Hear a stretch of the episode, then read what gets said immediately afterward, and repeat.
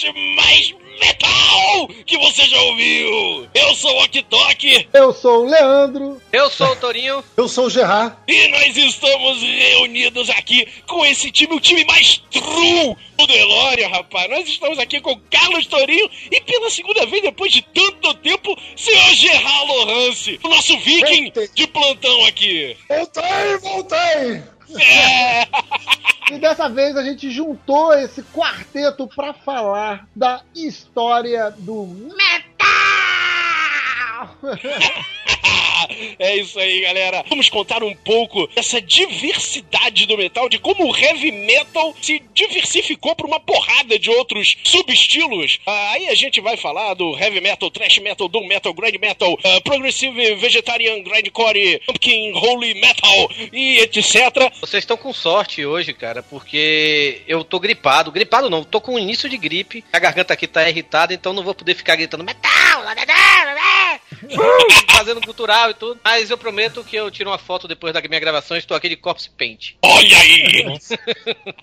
não sei o que é pior, ele tá assim, eu tô imaginando ele assim, cara. E é nesse clima true cultural que nós começamos o programa de hoje, porque chega de papo e bora pro som do metal! Vamos abrir com o clássico Schools Out do Alice Cooper na máquina do tempo!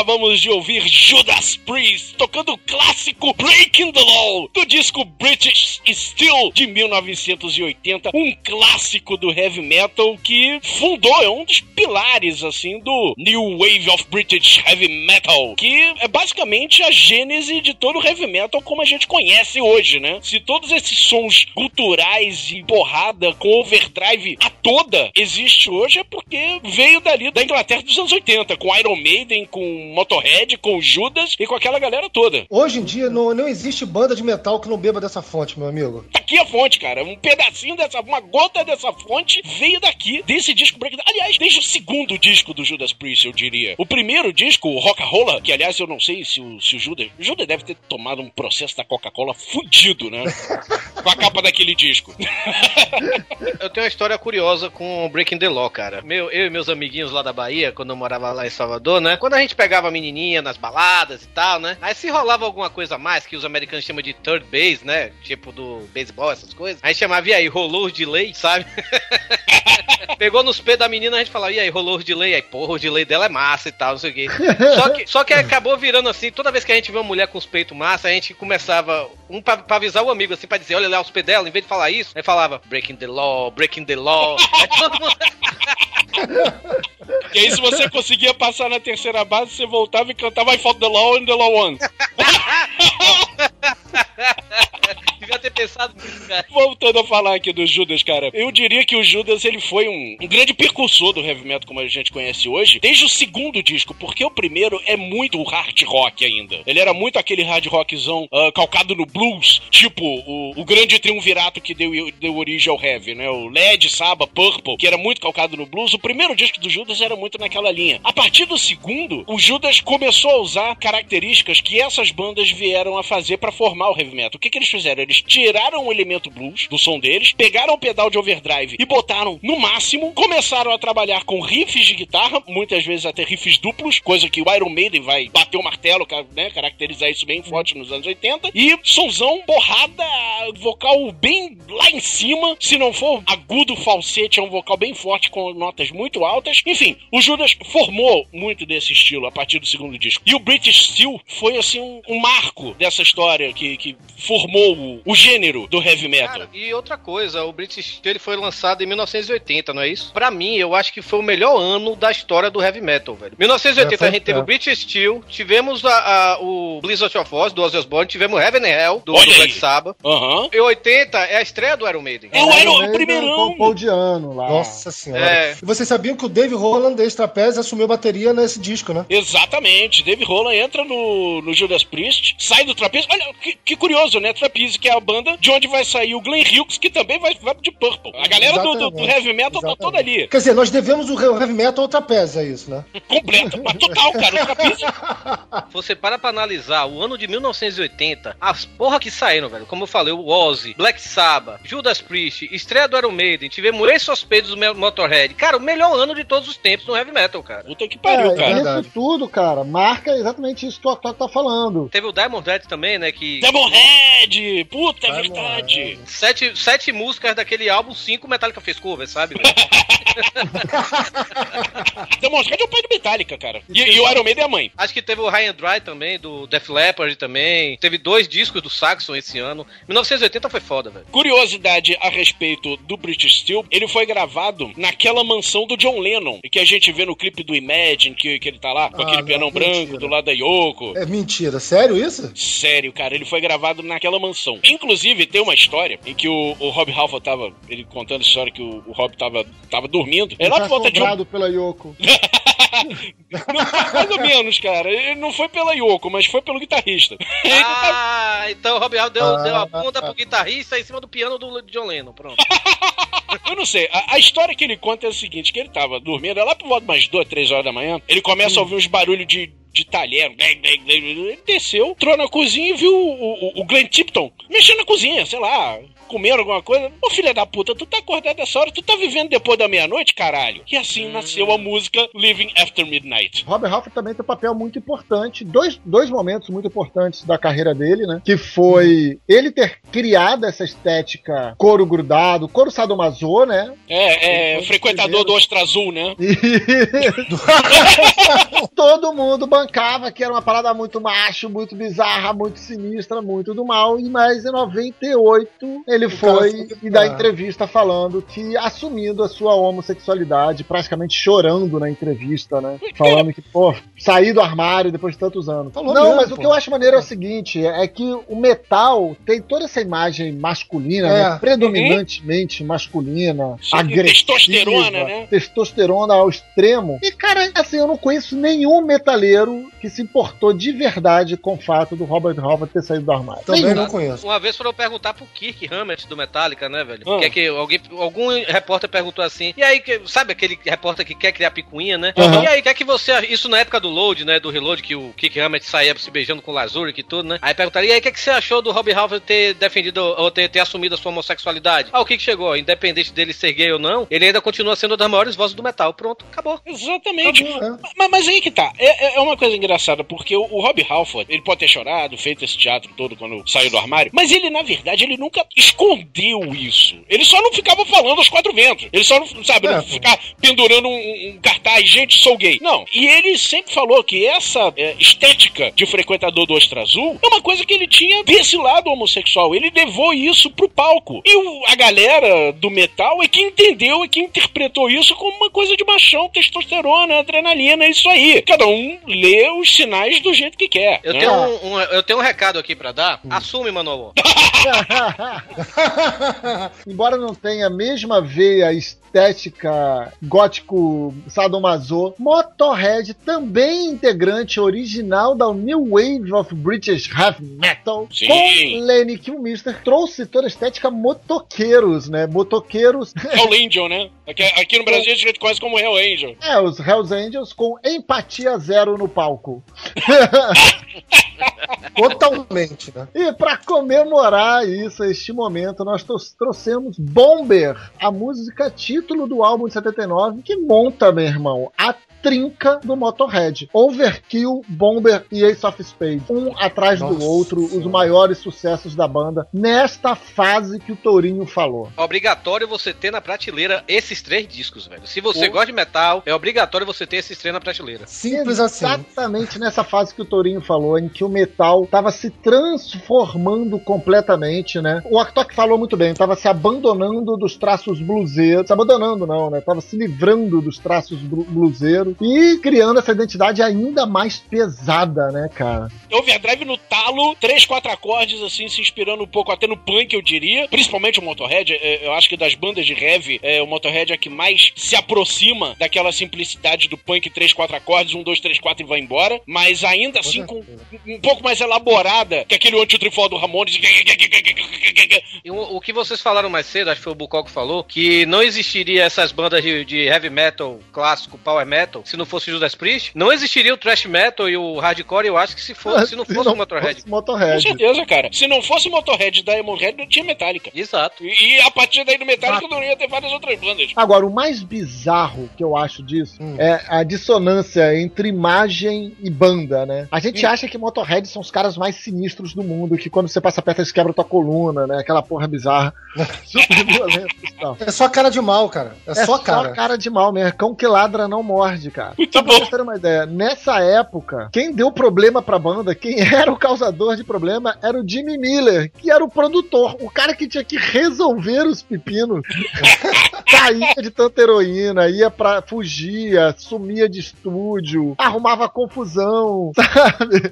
É, vamos, vamos combinar que o Leme tem um pacto com o capeta, né, velho? Que o cara É. usou de tudo na vida e tá vivo até Porra, meu hoje. camarada. Não, não, não, não. não. Não, O Leme não, não, não, tem um pacto com Ele- o capeta, é, é, porque ele ele- é o capeta. Eu acho que a força Ele já vital dele tá perdeu naquela dedos. verruga, cara.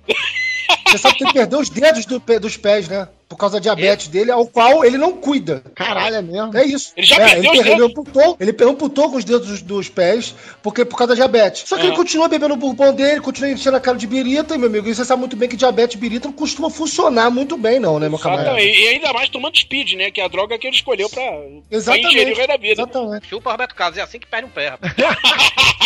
Camarada, você tá falando de um cara que alugou um apartamento em 91 e mora nesse apartamento até hoje, porque o apartamento fica próximo do clube The Roxy. Pelo amor de Deus, cara. Eu acho até que esse posicionamento, essa postura, o Motorhead ensinou essa postura do metal, sabe? Porque o metalheiro, o que, que o metalheiro é, meu camarada? O metalheiro tem cara de mal, você olha pra ele e você pensa, esse cara vai me matar, mas quando você troca uma ideia com o cara, você vê, você vê que o cara é um cara engraçado pra cacete, gente boa, que só tá afim de se, se divertir. Tem aquele, uma imagem que circulou, na, acho que até na época do Orkut ainda, no começo do Facebook, quando a gente começou a usar o Facebook, que era tipo assim, aquele, aquela, aqueles gráficos pizza, né? Tipo assim, o que é que realmente as pessoas pensam de mim quando eu digo que gosto de heavy metal, né? Aí, ah, o servo do demônio, não sei o que lá, é um drogado, um filho da puta e tal, não sei o que. Aí tem assim, bem no pequenininho assim, o último negócio assim, só um cara legal que gosta de uma música específica, sabe? E o Motorhead, ele traz muito essa característica do I don't give a shit. Desde o início É. da carreira, é, aliás, o Motorhead foi uma banda extremamente criticada, extremamente esculachada pelo mercado musical quando veio o primeiro disco. E essa merda não devia sair do, do, do esgoto de onde veio, né? Esse porra desse disco não vai vender, só vai vender pra mãe dele, coitado. Tá aí, Motorhead com 40 anos de estrada, vendendo pra caralho, lançando disco, um disco a cada dois anos e vendendo horrores a cada álbum. E a gente tá falando aqui deles. Quando eles lançaram, a, a gravadora é, é, chegou impondo, querendo impor a eles as fórmulas, né? Ah, não, vamos fantasiar vocês com isso, com aquilo, vamos tentar diminuir um pouco o som de vocês, botar uma coisa mais pop, não sei o que. O Motorhead falou: não, cara, vai ser isso aqui ou então não tem gravação. Foda-se imagino que a vocês. cada sugestão da gravadora, o Leme dava uma golada, sacou assim na garrafa. Ele pontuava as paradas com uma golada. A verdade é que o Motorhead não negocia o seu som. Não negocia. É Exato. Exatamente. Entendeu? We are Motorhead and we play fucking rock and roll. Uma imagem que eu morro de rir é dele no documentário Metal, a Headbanger Jonas. Ele falando, cara, ele só fala de putaria, cara. Ele só fala de putaria. Não, naquela época a gente transava muito. É, naquela época tinha os grupos. Naquela época a gente se divertia nos camarins. É, tinha a banda, tinha a banda das meninas, que se divertiam tanto quanto a gente. Era só sacanagem. Sim. Aliás, bem lembrado, o, o Motorhead foi padrinho do grande Girls School. É, Girls School. Girls School. Deve ter grande comido Girls- todas ali, né, velho? Porra. E nós abrimos o programa e o bloco com um senhor do metal, Vincent Furnier, mais conhecido como Alice Cooper. Nós ouvimos School Out. Um- É um de seus álbuns de maior sucesso, né? De venda tal, papapá. É o, último, é o quinto álbum da, entre aspas, aí, banda, porque a banda começou lá atrás, ainda no meio do. Cara, essa história eu acho maravilhosa, cara. Lá no, no meio dos anos 60, imaginem, fecha os olhinhos agora. Imaginem Alice Cooper com uma banda chamada The Earwig, que imitavam os Beatles, se vestiam igual, tocavam igual os Beatles. Como ele tinha um nariz muito grande, então ele devia ser cover do Ring Star, Do né? Ringo Starr. Ele, ele tocava bateria, não era isso? E aí a banda depois vira The Spiders, onde começa a tocar com uma teia de aranha gigante atrás do palco. E isso, assim, começa a formar aquela figura andrógena e teatral que vira o Alice Cooper, né? Que é uma das primeiras a a fazer isso nos Estados Unidos. Porque enquanto isso, na Inglaterra estava lá o Black Sabbath jogando carne na multidão, né? Barbarizando, né? Pegando animais, pedaços de animais, carne de porco, bastante sangue no palco. E o Alice Cooper faz, é, é, guilhotinas, assassinatos, esse tipo É. de teatralidade, né? Você sabe de onde Uma veio o nome Alice Cooper, né? Da onde? Ele diz que Alice Cooper era o nome da encarnação anterior dele, em que ele era uma bruxa chamada Alice Cooper, tá? E ele lembra dessa encarnação, ele lembra dessa vida passada, e ele trouxe o nome Alice Cooper pra esse mundo aqui, botando o nome da banda, e depois, é, sim, o, o Alice Cooper era o nome da banda, né? Mas depois, com É. o tempo, ele assumiu o- o- o- esse, esse personagem Alice Cooper, que É. ele leva até hoje como uma espécie de homenagem àquela vida anterior. É, uns três três álbuns depois do, do Schools Out que a banda acaba, entre aspas, porque ele Uhum. continua, né? Essa banda do Alice Cooper, cara, que eu acho que fez os maiores clássicos dele, né, velho? Tem Schools Out, tem Muscle of Love, Elected, né? É, I'm 18. I'm 18, velho, quando eu fiz 18 anos, a primeira coisa que eu fiz foi tocar I'm 18 no rádio, cara. No Olha aí. CD, velho. A própria Welcome to My 18. Nightmare, né, pô? É um é um clássico Exato. também. O, o Alice, tem duas curiosidades sobre o Alice que eu queria dizer. Ele foi o primeiro artista internacional a vir tocar no Brasil em 73. Olha Caraca, eu não sabia dessa, não. Desbravando a terra, terra do Piniquim, olha aí. Ele foi o primeiro artista nacional a vir pro Brasil, o, o, o Alice Cooper, em, em 73. Ou seja, Aí na de- turnê do Schools Out. E outra curiosidade sobre ele é que ele é o padrinho do Dave Mustaine. Olha. Tô falando, cara, Dave Mustaine é que ele não foda. era santo, sabia que Mas, mas, mas não é padrinho no sentido assim, Dave Mustaine foi batizado, ah, meu padrinho é Alice Cooper. Não, é o padrinho no Alcoólicos Anônimos, Narcóticos Anônimos, sei lá que diabo é. Sabe? Então, foi a Alice Cooper que ajudou o Dave Mustaine a se controlar, sabe, cara? E é legal É. A, gente, a gente falar um pouco assim, do que, que aconteceu um pouquinho antes de Alice Cooper, né? Um pouquinho antes de 72, que é exatamente o ano deste álbum. Existe aquela a gênesis do metal, né? Vinha lá Led Zeppelin com What a Love, com Immigrant Song, veio depois o Black Sabbath, que pegou várias influências e juntou e fez assim, não, isso é uma identidade inteira, isso não é uma música isolada, né? E O Blue for- Tear também, né, cara? não, o Blue Tear, que é, um dos, é um do, uma das maiores referências do Black Sabbath, né? Citado. Tivemos também o de,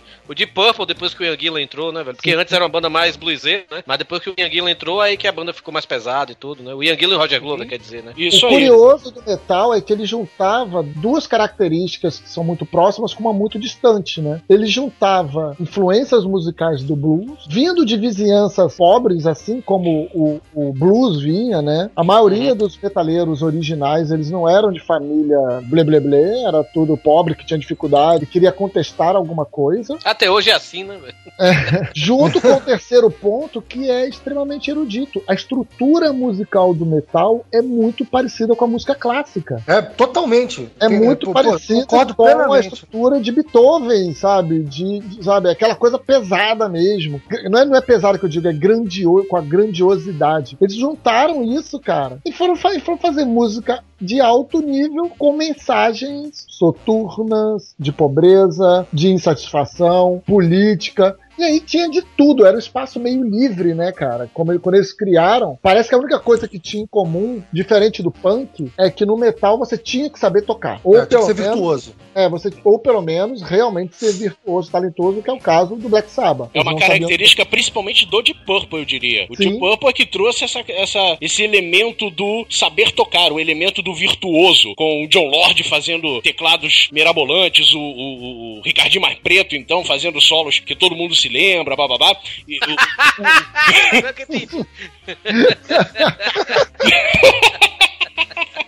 né? E foi esse foi o elemento que o que o Deep Purple contribuiu, né? Junto com uma coisa mais satânica e, e elementos mais filme de terror do Saba e o, e o clima onírico do Led Zeppelin. E foi isso que formou o, o heavy metal como nós conhecemos hoje. E aí com o tempo eles foram, como, eu- como eu disse antes, foram perdendo esse elemento do blues e ficando mais pesado, botando o overdrive mais lá pra cima. E aí nasceram todas essas bandas. Mas o Alice Cooper, ele tem uma, uma, uma importância nessa gênese do metal porque ele trouxe uma característica que é inerente no estilo até hoje, que é a teatralidade. Sim, Exato. é disso que eu tô Não falando. teríamos, É não teríamos, não teríamos Kiss, não teríamos Marilyn Manson. Não teríamos Ah, Iron Maiden com aquele Ed gigantesco nos shows, Exato. etc., sem o Alice Cooper. Te- Até certo ponto também não teríamos, acho que White Zombie também, se não fosse o White Zombie não teria. Não teria, certeza. não teria. O Alice Cooper, ele fez pro heavy metal o que o David Bowie fez pro rock. Trazer a teatralidade, fazer do heavy metal também um elemento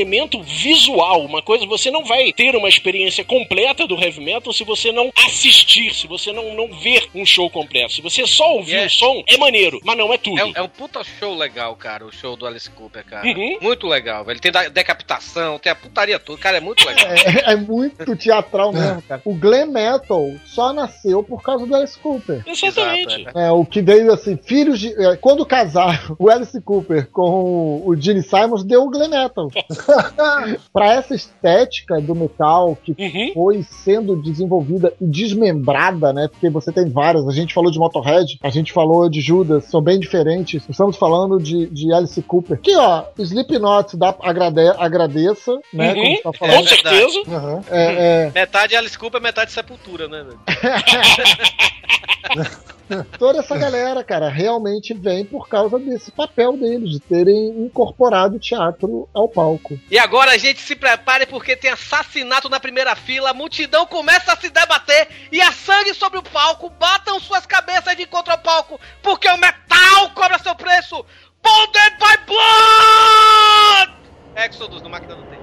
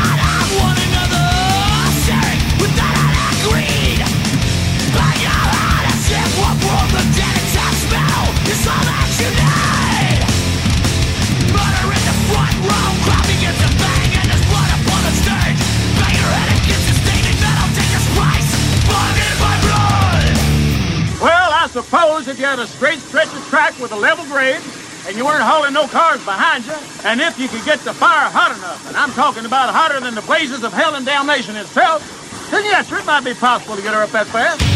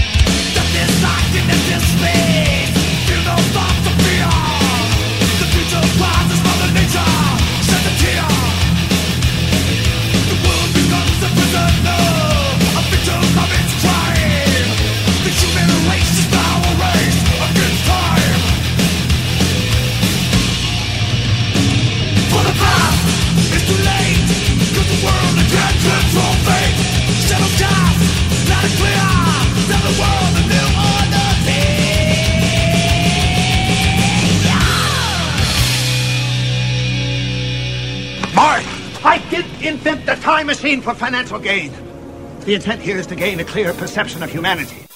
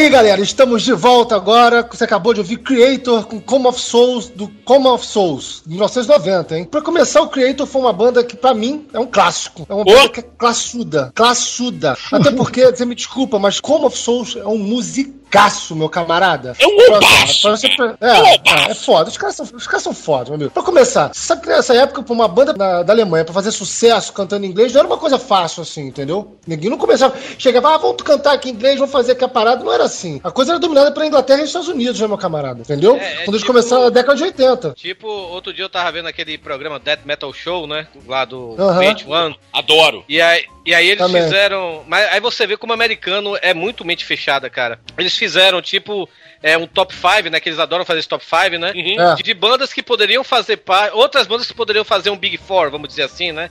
Ou Big Five lá no caso, né? Cara, eles botaram Pantera. Teve até Sepultura no meio, até eu vou admitir isso, mas tem Pantera, White Zombie, é, Death Angel, Overkill. É, os caras lá adoram Overkill, por sinal do Death Metal Show, né, velho? Uhum. E Death, Uhum. Death Angel, Testament, essas coisas, Exodus e tudo, né? Mas, cara, pra mim, se fosse fazer outro Big Four, velho, olha pra Alemanha, cara. Tem lá Destruction, tem lá Pô, tem Sodom tudo. e tem Creator, cara. Creator é um Exatamente. clássico, cara. Creator me faz lembrar quando eu era adolescente, vivia ah, um terço da minha adolescência no Garage, aquele, aquela sucursal do inferno que ficava ali na Praça da Bandeira, no Rio de Janeiro. falecido, falecido Garage. né? Falecido e saudoso Garage. Era, era exatamente numa época em que o Garage só tinha, só tocava heavy, trash e death. E era, Era, era a era do amor no era, garoto. era do amor. Era do amor. era da fraternidade.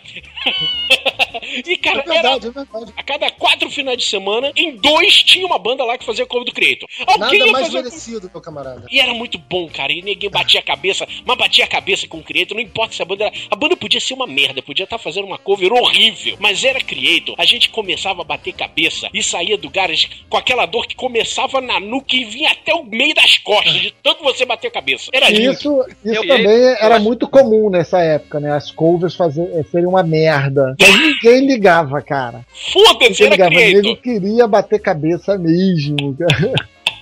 Era Eu- voltar eu pra acho- casa com torcicolo. Eu acho que o Creator, cara, é uma banda que ficam melhores com o passar do tempo, velho. Sinceramente, eu gosto mais dos discos recentes do Creator do que dos antigos, sabe? cara? Aquele Hordes of Chaos, né, velho? Que, Uhum. que, que tem, que tem aquele clipe que é o que o Manuel sempre quis fazer, mas era muito gay pra, pra fazer igual, sabe?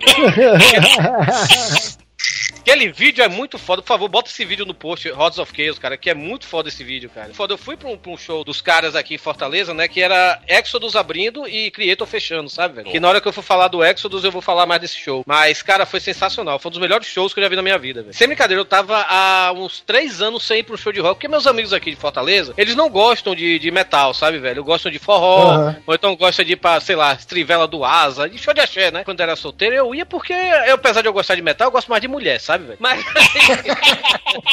Não te culpo, não, não te culpo, não, viu? mas aí, cara, aí rolou esse show, velho. Uma amiga minha me deu de presente. E aí eu cheguei na época, eu não tinha carro, pra, falar a verdade, até hoje eu não tenho carro, quem dirige é minha noiva, né? Mas na época eu tava solteiro e meu amigo me, de- meu amigo me deixou lá, né? E falou: Oi, velho, a gente tá aqui no barzinho. Quando terminar, você me liga. Beleza, eu entrei tranquilo, né? Fui curtir meu show, encontrei uma galera lá que eu conhecia pelo Orkut, pela comunidade do Antrex, que eu era mediador e tudo, né? Aí eu, quando saí do show, que ele tava lá me esperando, ele aí, como é que foi o show? Cara, eu tava assim, ó, puta que pariu! Caralho! Sabe que você tirou aquele demônio do corpo, sabe? Cara, é, não tem explicação, velho. Foi muito foda, velho. Muito foda.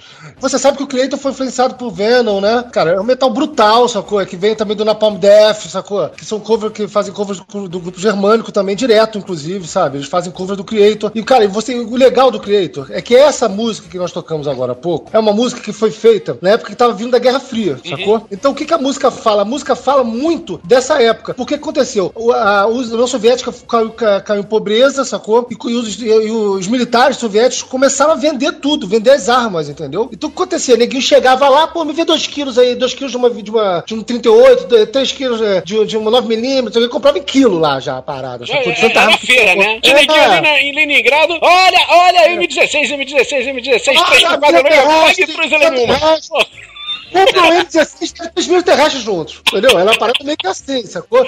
Ela é, vaca, depois sai o caralho. E aí, aí gente... Na minha mãe é mais barato, na minha mãe é mais barato, aí, aí. Foi, foi dos caras do Creator que namorou com a, uma integrante daquela banda paulista Vulcana, né, velho? Puta, foi? Ah, é? Olha aí. Foi. Porra, eu, eu vi muito jogo Vulcana, cara. Não lembro se Realmente- foi o Mili Petrosa ou se foi o outro, outro cara da banda, mas um deles namorou muito tempo com a- uma integrante do Vulcano, velho. Momento caras da máquina do tempo, olha aí. Eles fazem um debate sobre o que estava acontecendo na época. Quer dizer, a música é datada, mas datada pro bem. É uma, é uma característica, a gente tá falando do Como Sou de 1990. Na época aí, o comecinho, final, a virada dos anos 80 pro 90, o thrash metal, o metal de uma forma geral, o heavy, o thrash, o death, etc. As bandas se politizaram muito. Em grande parte por causa do Creator e em grande parte também por causa do Megadeth, que sempre se, se posicionou muito politicamente, né? Desde o, o. Metallica, o Metallica, o Metallica um pouco também, cara. O Metallica Tirando o Kill Em pouco. All, o Metallica, pra falar a verdade, o Metallica não era, o Metal só foi politizado lá no Injustice for All, mas no, no Hide the Light e do Master of Puppets, o Metallica é, tocou muito na ferida do modo de vida americano, né, velho? Exatamente. Pena de É morte, verdade. drogas, E, guerras. assim, outra parada é que Exatamente. nessa época, cara, não tinha como não ser politizado, porque você vinha de um grande fantasma de uma guerra, de uma terceira guerra mundial e uma guerra nuclear. Em Uhum. Guerra 89 Fria acabando, né? É, a gerência Reagan acabando. Exatamente, em 89 tem a queda do muro de Berlim. Uhum. Tinha todo o resto, todas as sobras e restos pra falar, né, cara? Porque Ô, Col, tinha como você não ser politizado, era só você botar laque nos cabelos e cantar que nem o Poison, cara. Então, é isso. Se você quisesse ser alienado, manda ver, né? Vai pro, vai pro lado do Poison. Agora, se você tivesse preocupado com esse tipo de coisa, vai ouvir o Rust in Peace do Megadeth, que saiu nesse mesmo ano. Vai ouvir o Creator com Come of Souls. Porra, vai ouvir o, o, o Raining Blood do, do Slayer, né? Que já é mais antigo, mas também já falava bastante. Metal estava politizado nessa época. E Até o Anthrax, né, velho, que era uma banda mais alegrinha, né, do, do Uhum. meio do thrash metal. Nessa época eles lançaram o State of Euphoria, né, velho, que era Sim. bem politizado, né, velho. Ah, então, galera, só, antes do Creator nós ouvimos Testament, né? Com The, The New Order, The New, do disco The New Order, sacou? De 88, hein? De 88. A parada é séria aqui, sacou? E o Testament, cara, vocês sabem, porra, Testament, cara, fica até chato falar. É uma banda norte-americana, mas é o seguinte, né, cara? Os caras são trash metal mesmo, sacou? É puro trash metal. Obviamente influenciou várias bandas, sabe? Tipo Metallica, Megadeth, Exodus, sacou? Essa música deles é uma música que, na minha humilde opinião, é uma das melhores músicas de metal feitas até hoje. Apesar de eu achar que a melhor deles é Burnt Offerings, que eu acho aquele riff um dos melhores do metal, cara. Aham. Mas The New Order é foda e, e o Testament, cara, é, é curioso que quando eles surgiram, é outra banda que, assim como o Creator, eu gosto mais hoje, os novos Aham, discos, Foi evoluindo. do que dos antigos, sabe, velho? Tirando aquele lá que o, o Chuck Billy canta cultural, que eu não lembro agora, que não é muito bom aquele ali, não. Eu acho que é o Demonic, se eu não me engano. Nessa época que eles surgiram, eles foram meio que criticados nessa época. É, muita gente chamava eles de cover do Metallica, né, velho? Porque eles, eles, eles eram bem influenciados pelo Metallica, cara. Não, você, mas você sabe de uma coisa? Que a banda, na verdade, tinha um outro nome, né? Era Legacy, né? Exatamente. O que aconteceu? Eles estavam Legacy, eles foram, foram começar em 87, lá o Legacy, não sei o quê. O que aconteceu é que tinha uma outra banda com esse mesmo nome e com os direitos autorais desse nome. Era isso que eu Então, ia eles tiveram perguntar, cara. Eu já, eu já ia mandar uma gafe foda, eu ia dizer, caralho, eles eram Legacy! Não, já vi que não era, beleza. Outra, outra coisa, outra coisa também é que o vocalista era o Steve Zitro Souza, né, velho? Que substituiu o Paul Baloff no, no Exodus depois, velho. É verdade, é verdade. Você sabe que o nome Testament foi dado pelo Billy Milano, né? O vocalista, o vocalista da banda. Do SOD. Tommy Trooper, Clássico Billy SOD, Speaking or Die! Exatamente. Porque, cara, quando os caras ficaram desesperados, porque imagina, era Delegacy, Delegacy, Delegacy, de repente não pode mais. Acabou, inventa outra aí, dá o teu jeito, mas isso aqui não pode mais. Os caras tiveram que inventar rápido os homens, sacou? Mas E eles aí lançaram. Eles lançaram o primeiro disco deles, o nome como The Legacy, né, velho? Exatamente, o nome Delegacy do primeiro disco foi só uma afronta, sacou? Vai tomar no- Vai tomar no cu, não pode ser o nome da banda, mas vai ser o nome do disco. Cala a boca e ouve essa porra, sacou? E aí fizeram o Delegacy, entendeu? E na, e na verdade, o The New Order, se você for perceber, é praticamente uma continuação desse trabalho. Porque você vê que os dois discos são bem parecidos, né? Thrash metal bem parecido. Que puta guitarristas os caras têm, né, velho? O Pô, Eric. Peterson e o, e o Alex Koenig, que foi, pô, foi aluno de ninguém mais, ninguém menos do que o Joe Satriani. O Joe Satriani, Bom, mas quem Joe Satriani não ensinou, né, cara? Joe Satriani É, ensinou até o René Lalonde do Primus. Cara, uma coisa interessante de falar do The New Order é que ele foi lançado em 88. E essa trinca de anos, de 86 a 88, foi É verdade. extremamente importante pra esse gênero do metal que a gente tá falando aqui, que é o thrash metal, né? Sim. Mais um som originado do heavy, do New Wave of British Heavy Metal. Fazer essa viagem pros Estados Unidos, os americanos curtiram aquele lance, conseguiram botar isso mais brutal ainda e nasceu o thrash metal. E aí vem todas essas bandas, né? Êxodos, Metallica, Anthrax, Megadeth, eh, Slayer, Testament, etc. Com esse som ainda mais brutal. Pô, esse bloco foi só trash. Se você não Esse bloco é a nata do thrash metal, é a nata do thrash metal fora o Big Four, né, cara? É, a gente aqui no no, no, no Máquina já tocamos, cansamos de tocar Anthrax e Metallica. Megadeth também a gente já tocou bastante, Slayer alguma coisa, mas existe thrash metal fora do Big Four. E esse bloco aqui, ele tá perfeito pra mostrar como que é esse cenário do thrash metal, como que esse cenário do thrash metal nasceu e se desenvolveu fora desses quatro. E não é só isso não, claro que teve, a gente já tocou aí Motorhead, Judas Uhum. Priest, essas coisas assim, que são bandas conhecidas, mas a gente, na hora que a gente fez esse podcast, que a gente fez o setlist, a gente procurou ver bandas que não fossem óbvias, sabe? Tipo, ah, vamos botar, tem que botar Metallica, tem que botar Iron Maiden, tem que botar, sei lá, sabe? Então, pô, É. tanto, tem tanto Iron Maiden, tem tanto Metallica aí no Máquina do Tempo, que vamos Porra, mudar um Tem pouco. até É. especiais só deles, Pois né, é, cara? tem especial do Iron, especial do Metallica e especial do Sabbath na época do Ozzy. E especial Exato. do Dio. Pois é, pra que, que a gente vai correndo atrás do mesmo rabo que a gente já mordeu? Não, né? V- vamos mostrar algumas coisas mais diferentes aqui. E, e essa seleção Creator, Testament, o Êxodos que a gente vai falar daqui a pouquinho, porra, tá perfeito pra gente mostrar como existe som bom fora desses grandes coringas que a gente já tá tão acostumado a tocar. Manda. Vocês sabiam que o Chuck Billy, o Chuck Billy é da etnia Pomo, de índios norte-americanos, cara? Sim, ele é índio mesmo. É. É. Ele, e o- ele e o É. Joey Belladonna, né, velho? Exatamente. Exatamente. Chuck Billy, vamos, É, vamos lembrar aí pra quem não sabe, o vocalista do, do Testament. Vocalista do é, exatamente. É, Ele fala, inclusive, ele fala sobre isso nas músicas né, Trail of Tears, Allegiance e Native Blood, sacou? Native Blood, então tá, no, o nome já deixa bem claro, né? É, Native Do Blood do tá último lá, álbum, né, cara? Native Blood do último álbum. Exatamente. O único membro que, tá na, que, que é do, do grupo que tá desde o começo é o Eric Peterson, né? Sacou? É o único. O resto trocou. Uma hora ou outra saiu, voltou, né? Mas o único que tá desde o começo, de cabo a rabo, é o Eric Peterson. É, porque o Chuck Billy, É. como eu falei antes, quem era o vocalista antes do Testament era o, o Zitro, né, velho? Que depois foi cantar no Exodus, né? Ele, quando o Baloff saiu do Exodus, aí os caras do Exodus tiraram o Zitro do Testament. Aí... Vamos falar em Exodus. Vamos falar desse som que a gente abriu o bloco aí, Torinho? Oh, meu Deus! Oh, meu Deus! Gary, Gary Holt, meu homem senhor, rapaz! Olha aí! As declarações de Tourinho, né? Sempre tem uma. Gary Holt, eu baixaria minha calça pra você, cara. Olha Que aí! isso? Não, é, isso? pra, é- é pra mostrar minha cueca truque que eu tenho. Então.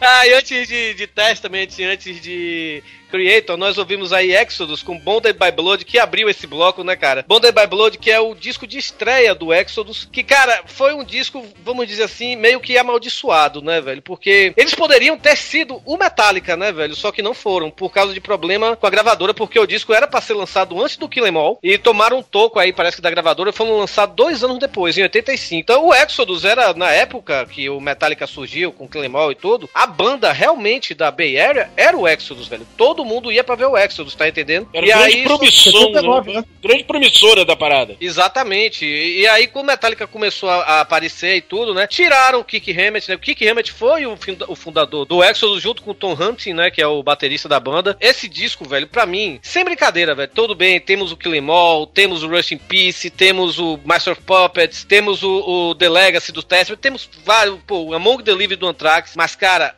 o disco de trash mesmo, cara, isso é trash. É o Bonded by Blood. Pra mim é o Bonded by Blood, cara. É, É uma aquela- aula de trash metal, cara. É o marco zero da Você- parada, assim, né? Exato. É, e você sabia que você sabia que o Bonded by Blood, Bonded by Blood Eita. teve um show? É, gasguei, engasguei. Foi teve um show que foi filmado, chamado que se foi- foi- fizeram um vídeo. Esse vídeo chama-se Ultimate Revenge 1. Que nesse vídeo tem o Slayer e o Venom junto. Tocando, Caralho. sacou? Cara. Imagina essa situação, cara. Quem saiu de lá, se saiu vivo, conta essa história até hoje, né? Eu, eu, eu, gordo, do jeito que eu sou, se trasse nesse lugar, eu ia sair igual o Torinho. Pô, o vocalista do Exodus, o Paul Baloff, o lendário Paul Baloff, ele só gravou esse disco depois ele saiu da banda porque ele era, ele era maluco, né, velho? Ele era louco, ele chegava no, no, no shows, falava kill the posers, sabe? Quando via alguém com cabelinho armado, mandava bater. Pô, e- Cara, gente boa, gente boa, cara, gente boa, gente fina. Mas o cara pior, A velho, gente da paz. O pior que É. eu, vi uma, eu vi uma entrevista com o Gary Holt, meu homem senhor, outro dia, e ele falando, né, velho, pô, naquela época tudo bem, a gente tinha esse negócio de kill the posers, porque, cara, os caras do, do glam metal estavam roubando as nossas mulheres. Mas, cara, a gente tinha que admitir porque a gente gostava de Motley Crue pra caralho. Mas esse, esse disco, cara, é, é seminal pro trash pra mim, cara. É, é sensacional. Foi o, o Kirk já tinha saído da banda, né? E chamaram o Rick Ronald, que veio a fazer o- o- a dupla com o Gary Holt, né, velho? Que foi uma das grandes duplas de guitarristas do, do, do thrash metal, né, velho? Junto com James Hetfield, Kick Hammett, com, com o Dennis Pitts e Scott Ian, sabe, velho? Então tava no mesmo patamar. O Eric Peterson e o Alex Koenig, que a gente ouviu o, Testament aí também, né, cara? Sim, E, sim, pô, sim. Cara, esse disco é tão foda, mas tão foda, que eles regravaram e ainda continuou bom, com um vocalista novo, sabe? Que mudaram o nome, né? Ficou Le- é, Let There Be Blood, né? Let There Be Blood, isso, isso mesmo. Cara, É. e eu, eu, como eu falei, né, velho, eu fui pro show do Exodus e do Creator em 2009, aqui nos, veio aqui pro Ceará, porque é raro, né? Na época é raro, ultimamente tá vindo até, vai ter Guns N' Roses semana que vem aqui em Fortaleza, olha só. Olha. Mas eu não faço Kill the questão- posers!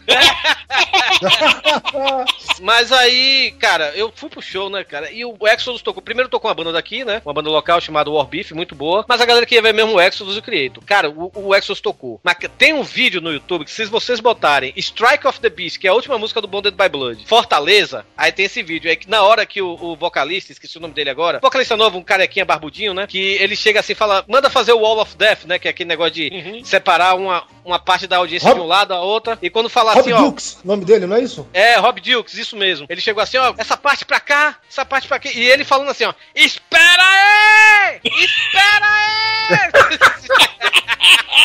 I, when I say go, I want this, side to kill this other side, and side to kill the other motherfucker. Aí, beleza, né, velho? Aí só tocando Strike of the Beat, quando ele falou, go! Cara, no vídeo dá pra ouvir eu falando, que meu amigo tava gravando, né? Dá pra ouvir eu falando, ai, caralho!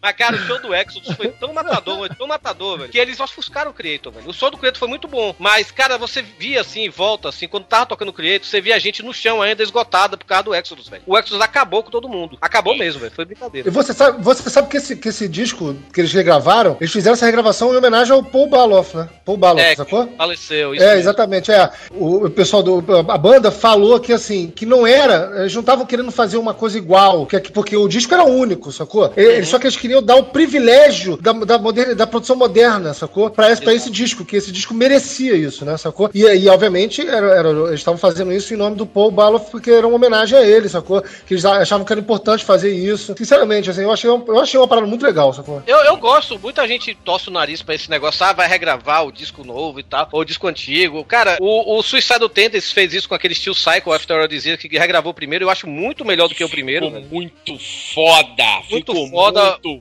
foda aquilo lá. Cara, eu gosto muito do primeiro do Suicide pela tosquice da coisa, né? Sim, mas o, mas o, Já. o- a Mas o Steel regravação Cycle ficou... muito bom, cara. É, é- é realmente, aí eu, aí eu falo, eu repito aquilo que o, isso que o Gerard falou agora. Era o primeiro disco que merecia ser regravado, que é. merecia ter essa, essa roupagem, essa, esse moderna. tratamento, esse- exatamente, essa produção moderna, esse trato Eu, eu queria muito, eu queria muito ouvir, tipo, o Killing is My Business, Business Good, do Megadeth, o primeiro, numa regravação, sabe, velho? Eu Porque a- a, também. gravação ficou uma bosta, velho. Eu também, eu não gosto também. daquele disco. Sim, sim, Killemon Pô, também. Killemon- o, o O Iron Killemon Maiden- agora, o, o Killemon agora, tipo assim, o Killemon regravado, mas sem o Lazurish querendo botar a bateria mais alta que os outros, sabe, velho? E- Mas esse ano também tivemos outra regravação no, no Thrash Metal, né, velho? Que foi o Flotsam Jetson, né? Que era aquela banda do, do A Jason banda Newsted. de, de Jason Nilsson, exatamente. Eles, é, eles regravaram o segundo disco deles, né? O No Place for Disgrace, né, velho? Ele ficou Uhum. muito foda também, Ficou sabe? muito bom também. velho? Tudo O- em prol dos novos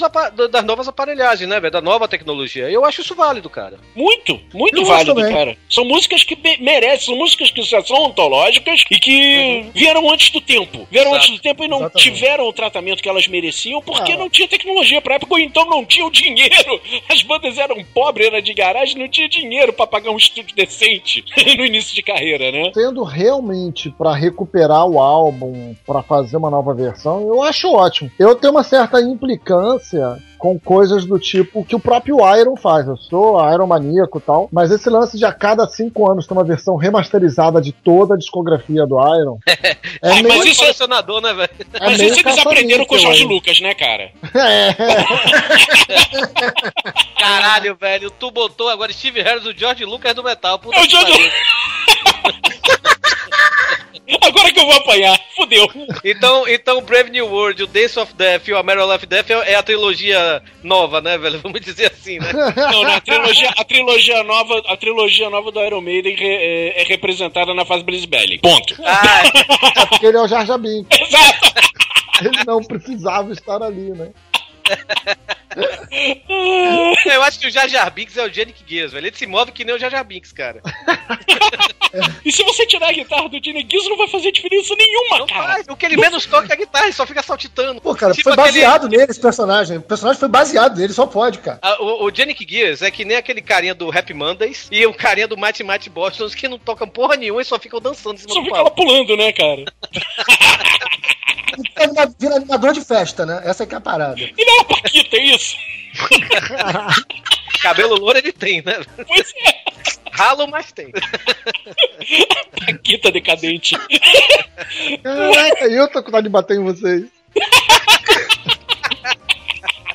Cara, antes que o Leandro queira bater na gente, vamos começar logo o próximo bloco com Blind Guardian tocando Lost in the Twilight Hall na máquina do tempo.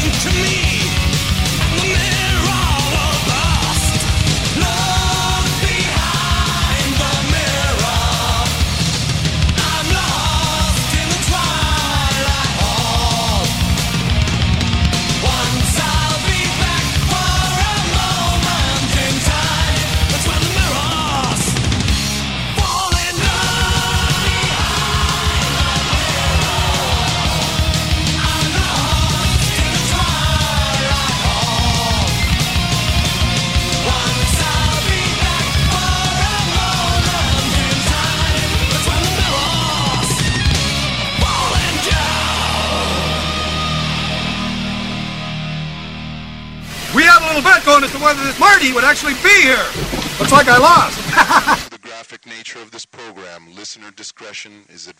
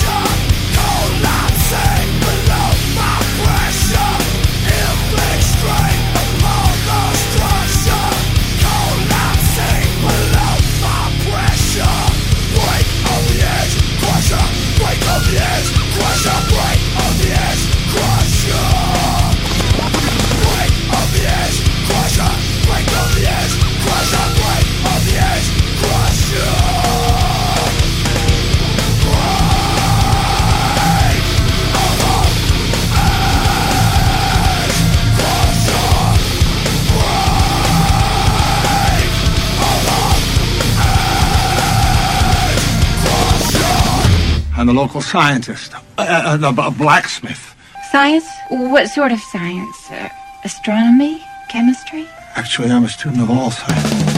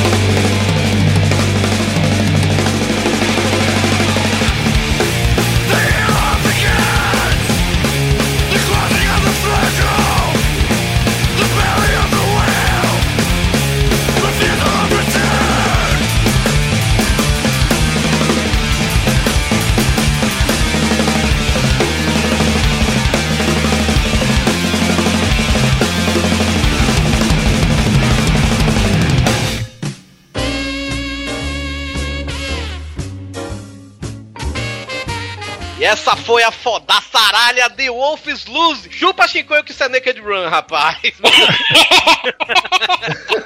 o disco Bloody Mountain de 2006, cara, um dos meus discos preferidos, cara. É, Estamos Mastodon. falando de Mastodon, né? Mastodon, cara. Pô, olha, temos assim, ó, temos, ah, vamos pegar as décadas, 70, tivemos o Black Sabbath, tivemos o Led Zeppelin, Judas Priest na, em certo momento, né? Tipo, influenciando as bandas que surgiram nessa época, de Purple também, claro. Influenciando as bandas que surgiram nessa época, né, velho? E nos anos 80 tivemos Iron Maiden de um lado, Metallica do outro. Nos anos 90 tivemos o Pantera, né, velho? Sim.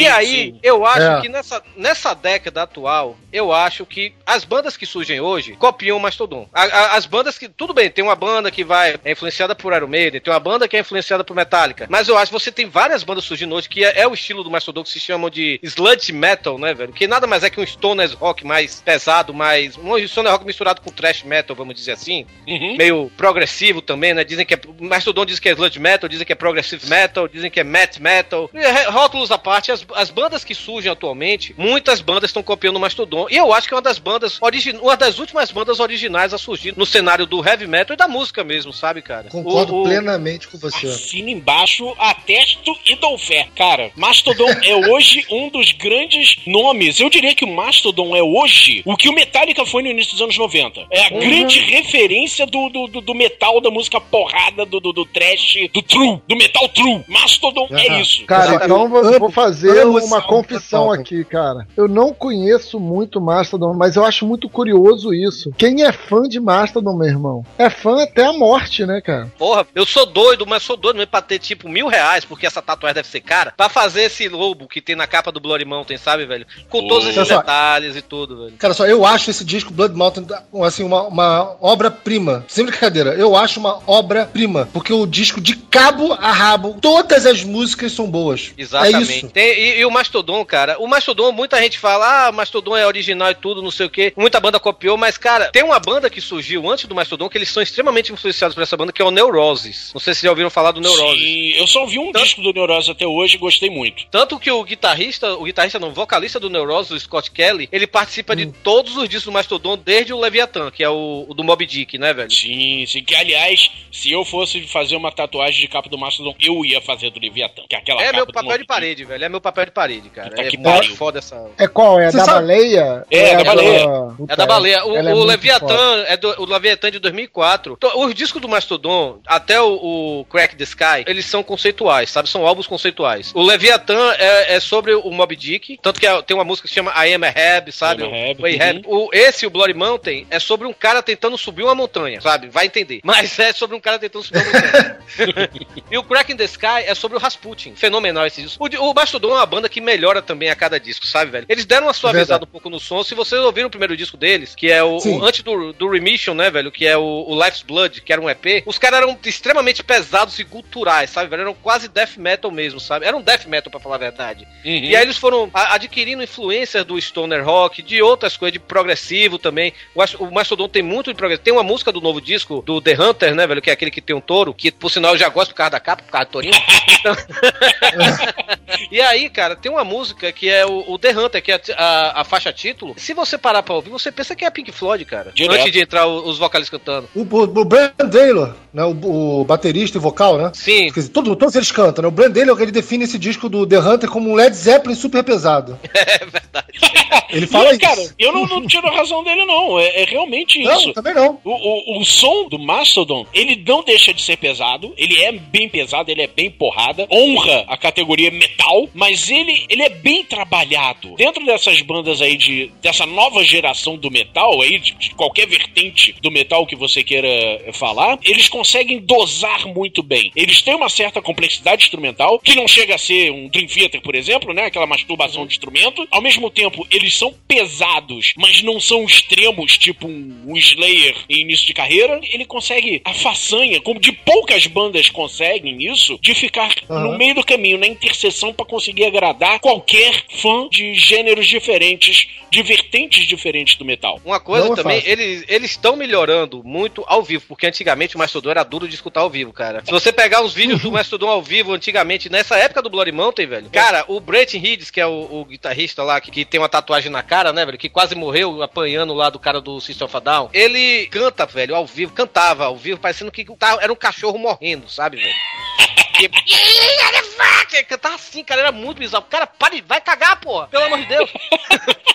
Mas é como o Gerard falou, eles têm três vocalistas, né, velho? O único que não canta mesmo, efetivamente, é o Bill Kelly, que é o, o- o outro guitarrista, mas ele faz alguns backing vocais, né, velho? Mas o Brent Taylor, é, que é o baterista, pô, a voz dele parece muito com o Ozzy, né, velho? O Troy Sanders, É. que é o, é o baixista, é o, dos- é o principal vocalista, né, velho? Ele, por sinal, tem um, um projeto novo saindo aí, eu já escutei até a música ontem, com o Max Cavaleira, do Soulfly, né, do Sepultura Soulfly, e com o... Eu ouvi o- também. o ex-baterista do Mais Volta, né, velho? E o cara do, Aham. do, do Dillinger Escape Plan, que eu achei bem legal o som dos caras, sabe, velho? E a voz dele tá muito boa também, velho. O, o, Tá o- cada vez melhor. o Mastodon é a única coisa que aquele filme Juiz Dredd prestou foi a trilha sonora que foi o Mastodon que foi chamado pra fazer.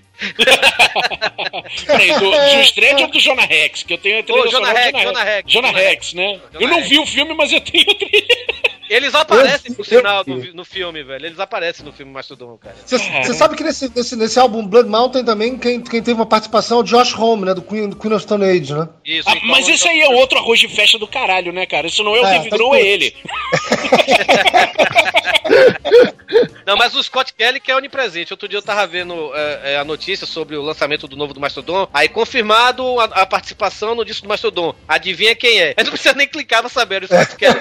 Outra coisa do Mastodon, cara, eles são uma excelente banda cover, velho. Assim como o Metallica, velho. As covers que eles fazem são muito boas. Procurem aí pelo YouTube as covers dele de Just Got Paid do ZZ Top. A cover do Emerald do Tim Lizzy que ficou sensacional. A cover de Orion do Metallica, eles fizeram uma cover de Orion do Metallica. E agora uma cover que dá vontade de bater punheta pro céu. É The Beat do The Melvins, cara. Cara, que ficou excelente, velho. Olha Muito só, foda. cara. Esse lado de cover do sabe Mastodon que- eu não conheço, não, hein? Maneiro, vou, vou, vou ver. Cara, e antes do Mastodon, nós tivemos Ed Crusher do Fear Factory do disco Obsolete de 1999. Cara, e essa foi a música mais difícil aqui que eu escolhi pra pôr aqui no, no programa, velho, porque, pra começar, no começo eu queria botar Pantera. Porque eu queria primeiro, eu queria botar uma banda de cada década, sabe, velho? Que refletir, é Pantera. Aí eu cheguei, pô, Pantera é lugar comum, cara. Aí eu pensei no Machine Head, que era o próximo do Pantera, né, velho? Mas aí quando eu vi a lista, tinha muita banda de thrash metal. Eu cheguei, não, deixa o Machine Head pra lá. Aí eu fiquei na dúvida entre o White Zombie, o Biohazard e o Fear Factory. Cada um é representando um estilo, né? Tipo, o White Zombie e o Fear Factory tá representando o industrial,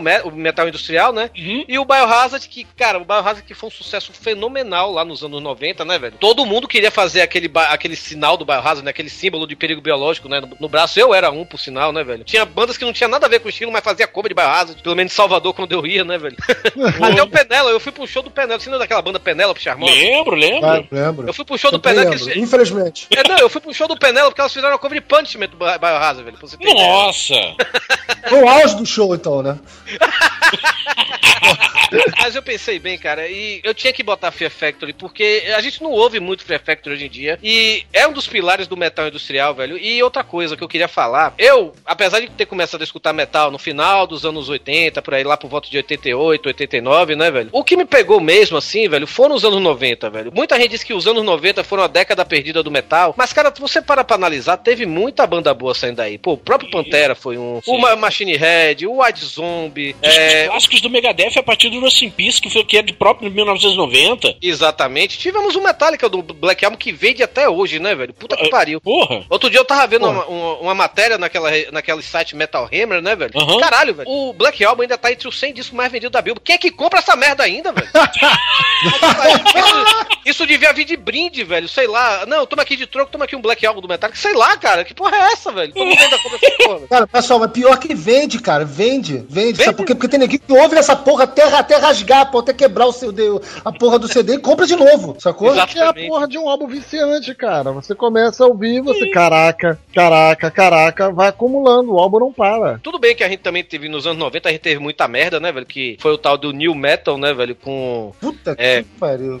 Bizkit, Korn, que eu acho até legal, os dois primeiros discos dos caras. É, Static X também, que bebia muito, era muito influenciado pelo Fear Factory, né, velho? Pra Mas, Só salva corne mesmo, cara. é, não, é verdade. Não, eu gostava também, sabe, de uma? Power Man 5000, que era a banda do o irmão do Rob Zombie, que era legalzinha. E tinha uma banda também, One Minute Silence, que era uma banda irlandesa, que imitava o Rage Against the Machine, só com um pouquinho mais. E Stuck Mojo também, que dava essa mistureba assim, que nem o Biohazard de rap com metal, né, velho? Eu curti System, que fazia O parte do New Fadal. Metal. É, eu o System Fadal, é. Ah, mas eu, eu eu nunca considerei, eu nunca considerei System New Metal, cara. Eu também não considero o System New Metal, não. Você me desculpa, mas eu não considero, não. Cara, eu. É porque a gente gosta, né? E a gente tira do ponto que a gente não curte. É, é, eu ouvi, o- eu ouvi o System of a Vindo Down. de mim faz todo sentido, eu acho.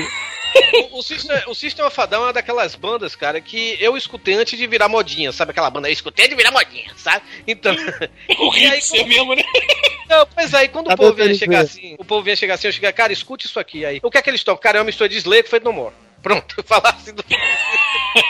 Eu, por exemplo, olha só, gente, pro meu gosto desse no metal, pra mim, uma das poucas bandas que presta é o Deftones, sacou? Deftones é muito boa também, é, realmente. É, né? Mas a gente estava de- falando de Fear Factory, né, gente? Vamos falar Isso, do Fear isso. Factory. O Fear Factory, esse é o terceiro disco deles. O Absolute foi lançado em 99. É uma continuação, vamos dizer, do The Manufactory, né, velho? Que teve um grande sucesso. Essa música tocou incessantemente. A cada dois Fúria Metal tocava essa música. Era aquela réplica, né? Com, com aquele, aquela bateria ali que aquele cara não é humano. Aquele cidadão. É uma, é uma banda que toca pra caralho, cara, o Fear Factory. é, não, os caras são absurdo, muito foda. absurdo, absurdo. O, o Burton Sibel, né, velho, que é o vocalista, eu, eu gosto, da- eu gosto da voz dele, cara. Ele, ele, por sinal, ele foi o vocalista do primeiro disco solo do Geezer Butler, né, velho? Olha aí, Ah, sabia não. E, cara, esse disco, né, velho, foi- é o disco mais vendido do, do Fear Factory por causa da cover de Cars, do Gary Newman, né? Que até Uhum. canta junto com o Burton Bell, né, velho? Sim, sim. Inclusive é mais um clipe que tocou incessantemente no, no, na MTV. Porra, esse disco aqui é um é também um, assim como o The Manufacturing, né? É uma continuação do The Manufacturing, pra dizer a verdade. Também é um álbum conceitual, né? Que fala sobre é, o futuro é dominado pelas máquinas, sabe, velho? Aquela parada bem influenciada, vamos dizer, por The, é, The Boys from Brasil, né? Aquele filme 1984, é, Admirável Mundo Novo. É, é porque assim, na verdade a banda explora aquela coisa do homem versus máquina, né, cara? O Deus Ex Machina, né, também. Exato, É. exato. E aí, cara, fala sobre um, um cidadão que aparece, né, chamado Edge Crusher, que por sinal é o título dessa música, né, velho? Que vai tentar lutar contra esse movimento do maquinário, né, velho? E retornar a humanidade ao domínio da humanidade, cara. E, porra, esse disco eu acho bom de cabo a rabo. Eu gosto do The Manufactory, mas o The Manufactory tem umas partes assim que são meio esquecíveis, sabe, velho? Mas já esse disco, cara, eu acho bom do começo ao fim. E é porrada. A única hora que ele dá uma baixada é na cover do, do Gary Newman, sabe? É porrada de você chegar assim. Se você botar isso num fone de ouvido, você não vai voltar com o solo de som a mesma coisa, cara. vai, ficar, vai ficar dando culpado até semana que vem, né? Por aí. Bom, Porque o muito Raymond Herrera, o Raymond Herrera, que é o, era o baterista da banda nessa época, hoje, hoje quem tá tocando Fear Factory, se eu não me engano, é o Gene Hoglan, né, velho? Que é um puta baterista que tocou no Def. Eu acho que é ele que tá no, no Fear Factory hoje. E ele, cara, o cara parecia que tava tocando, parecia que tava datilografando numa máquina, sabe, velho? Cara, olha só, eu acho que o baterista é o Mike Heller hoje em dia, hein? Pois é, E né? o Pois é. Saiu em 2012. Mas é recente, entendeu? É recente. Ah, é, é recente então. O Gene Hoglan, eu acho que, por, por sinal, acho que ele deve estar hoje no Testament, se não me engano. Tá tudo em casa, tá tudo aqui no mesmo programa, Tá tudo então. em casa. Você sabia que nesse Obsolete de, de 98, 99? Você Isso. sabe que eles saíram, aqueles caras na estrada com o Slayer, né? Exato. E você sabe que na sequência eles fizeram uma turnê com o Rammstein. Caralho, pouca. Caralho. pouca merda, né? Bom, não é pouca merda, não é muita merda. É muita merda, né? Vendeu mais de Caralho. 500 fotos nos Estados Unidos esse álbum, cara. Muito bom, É, depois cara. do. de- foi o disco mais vendido do Fear Factory. Depois eles Ah. lançaram o Digimortal, né, velho? Que foi o, o, o último disco antes da separação, né? Que o Dino Casares, que era o, o guitarrista, que por sinal é um dos dos fundadores até do Brujeria, né, cara? Ele brigou com o Burton Sibel e a banda se separou, né, velho? O Digimortal também eu, go- eu gosto muito do Digimortal, né? Que tem aquela música lá que ele fala que o gato não pode tomar sua torta, né? Já ouviu essa música? que na verdade ele canta. Bota uns trechinhos dela aí. Aí ele canta Can't Take Me Apart, né? Mas para. Can't Take Me Apart!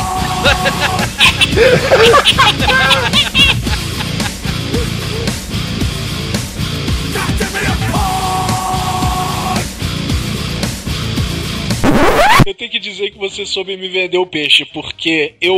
O único disco do Fear Factor que eu tinha ouvido, na época que lançou, inclusive, ouvi na casa de um amigo meu que tinha acabado de comprar, foi o Manufactory e eu não curti na época. É, então, eu ouvi, ah, não, cara, cansei, chegou na quinta, quarta, quinta música. você viu. Você ouviu The Manufactory ou o Remanufactory? Porque o, o, o Fear Factory tinha essa putaria, né, velho? Hum. Que depois que lançava o disco, aí tipo um ano depois ele lançava o mesmo disco, só que com remix de DJs, de alguma coisa. E era uma merda, sabe? Puta, cara, agora você me pegou, agora eu não sei. Virava Vai que era essa que- porra do remix, eu não tô sabendo até hoje, porque passei anos sem ouvir Fear Factor por causa disso. Mas não tem que ouvir mesmo, não. Se eles fazem uma Virava- cagada dessa, tem que apanhar. Virava, Tem que sofrer. virava, virava Dance Music do inferno, cara. Virava Dance Music do inferno. Cara, agora realmente você me pegou, porque eu realmente não curti e abandonei. Eu vi, ah, Fear Factor vai lançar um disco novo. Ah, foda-se, não gostei da banda mesmo, antes e deixei passar. Mas agora você me mostrou Ed Crusher aqui, cara, eu tô. Terei errado. Isso invariavelmente acontece, meu amigo. Não é, cara? Porra. É, invariavelmente acontece. Já, já peguei nessas situações também. Então eu tô, tô admitindo meu erro aqui, já tô anotando Fear Factory na minha lista infinita aqui pra conhecer a- mais a fundo, pegar outros discos aqui, tentar separar o joio do trigo e ouvir só o som original e deixar esses remix de lado. Ó, Toque, pra você ter uma ideia de como esse álbum foi sinistro, o Judas Priest sobre- é, teve que sair no- de última hora, assim, do Ozzy Fest no ano, sabe? Aham. Que é, o, o Judas Priest era, era a banda principal do segundo palco do Ozzy Fest. Sim. A banda substituiu o Judas Priest, foi ela, foi Fear Factory. Isso não, não é, É. pouca coisa não, cara. Caralho. Ok, vocês souberam me vender o peixe, tá anotado aqui, eu vou correr atrás dessa porra. e antes disso, nós abrimos o bloco com Blind Guardian representando Power Melodic Metal dentro desse. Não. super Não, não, gênero não, de não. metal. Oi. Não, não, não. Não, não, Neo não. Power Metal Germany Classical Metal. Olha aí. With Pumpkins. Republican. Exato. With Nós ou- Dragons, né? With Dragons. Nós ouvimos Lost in the Twilight Hall, do disco Tales from the Twilight World de 1991. Talvez o disco mais Senhor dos Anéis, mais RPG. E o Blind Guardian já lançou isso, não é pouca coisa. Não, e pra mim isso é um elogio. Cara, isso aqui é, o- é é a nata. Eu trouxe isso aqui, eu trouxe o Blind Guardian de propósito, porque o Blind Guardian ele representa algumas vertentes do metal que a gente precisa citar aqui. Uma delas é esse metal dragão da montanha, como o Shinko já falou, né? Esse metal de RPG, onde a gente vê história. Metal. Massacration, né, velho? Exatamente.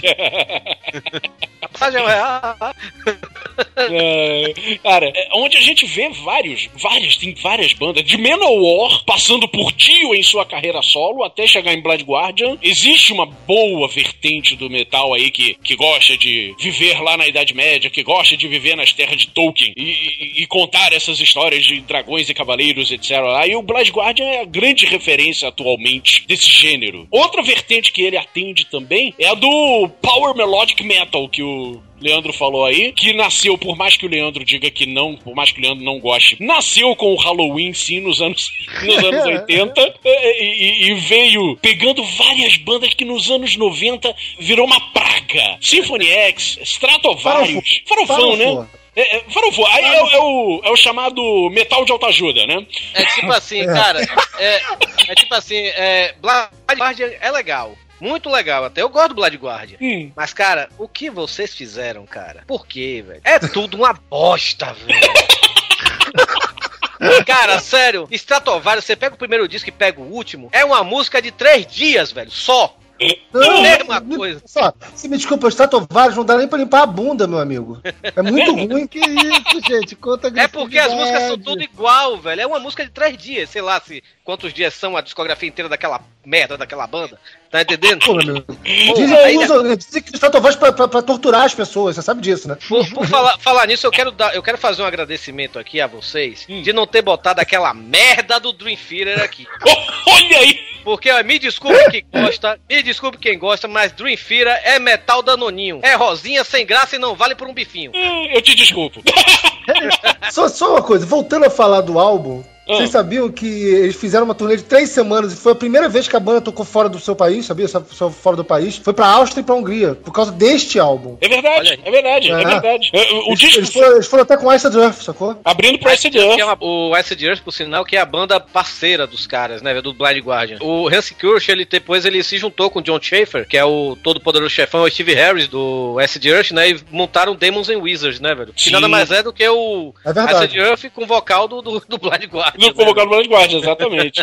né? E Acid Earth é foda também, viu, velho? Eu gosto pra caralho. Muito bom, muito bom, muito legal também. Agora, você falou em vocal, uma excelente curiosidade dessa música em específico. O vocal que nós ouvimos não é o vocal tradicional do Blood Guardian. Nós ouvimos, não. Quem canta essa música é ninguém menos que Kai Hansen, ex-Halloween, atual Gamma Ray, que fez uma participação nesse disco. Ele faz o solo de guitarra de umas duas músicas nesse disco, faz back vocal numa terceira e canta nessa. Tales from the Twilight World é voz do Kai Hansen. Ele já cantava, acho que no primeiro disco da banda, né? Que ele cantou Valhalla, né? Sim, eu acho que sim. Ele é, ele é parceirinho, ele é padrinho da banda É, praticamente. você né? sabe o que, que é, É, isso, ele, né? ele montou, que ele que é isso. montou, ele montou também o Kay Hansen, ele montou o Iron Savior, né, velho? Que tinha um baterista do, do, do Blind Guardian. Do né? Blind Guardian, exatamente. É uma das bandas lá. É, é, é Esse uma, é uma maluco, merda. né, cara? É, É uma é merda, uma mas- merda. É uma merda, mas. Eu gosto muito da voz do Kay Hansen, porque é diferente dessa voz de, de cantor castrado, de power metal melódico. Como também gosto da, da voz do Hans Kilsch, né, velho? Que não, é- não, é, não é, meu Deus do céu, tiraram minhas bolas André Matos, sabe, velho? É tipo assim.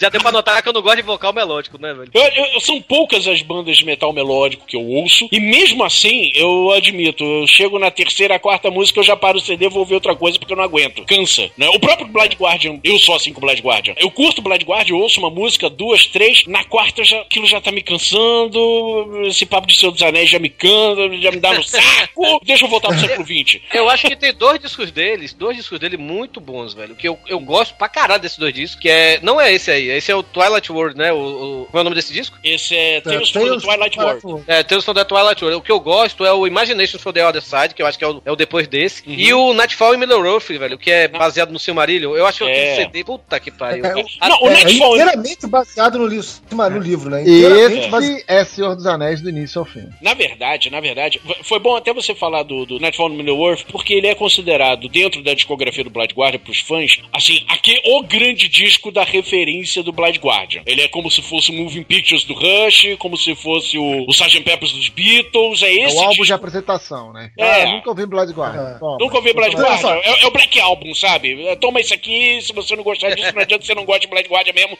e foda-se. E o que você tá falando faz tão sentido, porque só foi por causa desse álbum, Nightfall in Middle Earth, que eles vieram pra, pra América, né? Passando inclusive pelo Brasil, né? Exatamente. Agora, os fãs que gostam da discografia toda do Blind Guardian, eles falam que o Tales from the Twilight World, ele está entre ali, assim, entre os três melhores, sabe? Fica brigando. Tem três discos ali que ficam brigando na primeira posição. E o Tales from the Twilight World é um deles, porque esse sim é total focado no Senhor dos Anéis. Essa música que a gente ouviu, inclusive, o Lost in the Twilight Hall, ela é focada naquele momento da história em que o Gandalf deixa de ser Gandalf the Grey e vira Gandalf o Branco, e ele tá lá na porta de Moria, tentando entrar, sabe? Fale melão e entre. Isso é, isso é uma coisa chata do Blind Guardian, que a culpa não é deles, a culpa é dos fãs. Cara, por favor, parem de todo podcast, vai fazer um podcast musical, tem que falar de Blind Guardian e tocar The Bard Song. Ninguém aguenta mais The Bard Song, já que nem eles mais aguentam. Eles não aguentam que eles botam um povo pra cantar. É. É, é uma, é uma bela música, é uma bela música, tudo bem, mas beleza. Mas, Tourinho, o Blind Guardian, cara, alcançou aquele nível de histórico e, relacionamento com os fãs, que é o nível Raul Seixas. Os caras não são É verdade. são bons, só que os fãs são chatos pra cacete, cara. Exatamente. Eles se enquadram na mesma, na mesma categoria de fãs do Dream Theater, chato pra porra também. Eu não vou, eu não vou, eu não vou falar fã do Maiden porque eu não quero ser chutado da gravação. Porra, mas fã do Maiden é democrático, ele não fica só falando disso. O problema de fã do Dream Theater é que fica discutindo escalas. Não, porque a escala feita desse formato, a escala feita É. de não sei o quê. Cara, se você parar pra analisar nos podcasts brasileiros, cara, você vai parar pra ouvir. Tudo bem, aqui nós somos aqui um podcast de música, a gente tem que tocar outras coisas. Mas se você pegar outros podcasts brasileiros, tipo Papo de Gordo, Dudu Salles só conhece ACDC. Podcast eu só conheço o ACDC ou o Blood Guardian, velho. É impressionante. E agora que rock tá na moda, né, cara? pois é. É, agora que a gente compra a camisa dos Camontes na C&A, né? É. Cara, não, oi, outro dia eu fiquei com raiva, velho, porque eu fui na, na Renner, né, velho? Cara, eu passei minha vida toda, eh, minha vida toda não, mas dos anos 90 pra cá, querendo uma camisa do Bad Motorfinger do Soundgarden. Aí eu vejo vendendo na Renner, pra mulher ainda por cima. Se eu ver Aí o o Torino aguentou e comprou, tá até agora ele com essa Então, galera, comentem aí no post se Tourinho veste bem ou não veste bem a camisetinha do Bad Motofilm. Em www.maquinadotempo.blog.br Tô me olhando aqui no espelho, eu pareço uma piranha, cara. Também tem o nosso e-mail, podcast arroba maquinadotempo.blog.br Se vocês querem comentar o look do Torinho, tem também as mídias sociais, fb.com e youtube.com barra máquina do tempo. O que é mudo? E pra encerrar, a gente tem uma escolha brutal do Gerard pra fechar isso aqui com chave de ouro, né, Gerard? O que, que tu trouxe aí? Pô, cara, eu fazendo jus à minha barba. Entendeu? Sacou? A minha veia viking, eu trouxe nada mais, nada menos do que a Mona Marf, que na minha opinião é uma, da- é uma das melhores bandas da Suécia de viking metal que você pode ter. Death metal melódico, o que é que você chama essa porra, sacou? Mas enfim, o mais legal dessa banda, cara, são duas coisas. A primeira é que essa, essa, essa banda chamava Skun, tornou-se a, a Mona Marf, e esse nome foi retirado do Senhor dos Anéis. Ótimo eu não demais, sei se né, vocês sabem, eu não sei se vocês sabem, a Mona Marf significa montanha da perdição, Mount of Doom, que é, é uma montanha chamada em Sindarin, na língua élfica lá, entendeu? A Mona Marf. Cara, eu não sei o que é pior, cara. Ver uma banda chamada Mona Máfia, eu, saber, eu ver o Gerard saber dessas porra toda. Vocês sabem que não existe banda com nome melhor de música, né? Ó, Que a correto. Mona Marf. Você quer, você quer, pô, meu amigo? Você tá de brincadeira, né? Vamos, vamos lá, vamos falar só do, do último, de- desse álbum, Surto Rising, War of the Gods, Destroyer of the Universe, São aqueles títulos que É. o Manuel sempre quis fazer, né? Exatamente. Slaves of Fear, The Last Stand of Frey, For Victory or Death, Wrath of the Norseman, Abyss Am I, Do- Doom Over Dead Man. Pô, meu camarada, não tem nome, banda com nome melhor de música, meu camarada. Pode procurar aí, pode procurar que eu quero ver, meu camarada. E outra coisa, as músicas dos caras é muito foda, porque dá pra imaginar perfeitamente os vikings botando o CD no aparelho de som e caindo na porrada depois, entendeu? É beat ir pra porradaria, fazer uma pilhagem, é tranquilo. Você bota o som e faz fazer a pilhagem no dia, sacou? É isso. Conan approves. Ah, genial, cara. E é com esse selo de garantia do Conan que a gente fecha esse programa ouvindo Amon Amarth com Destroyer of the Universe na máquina do tempo.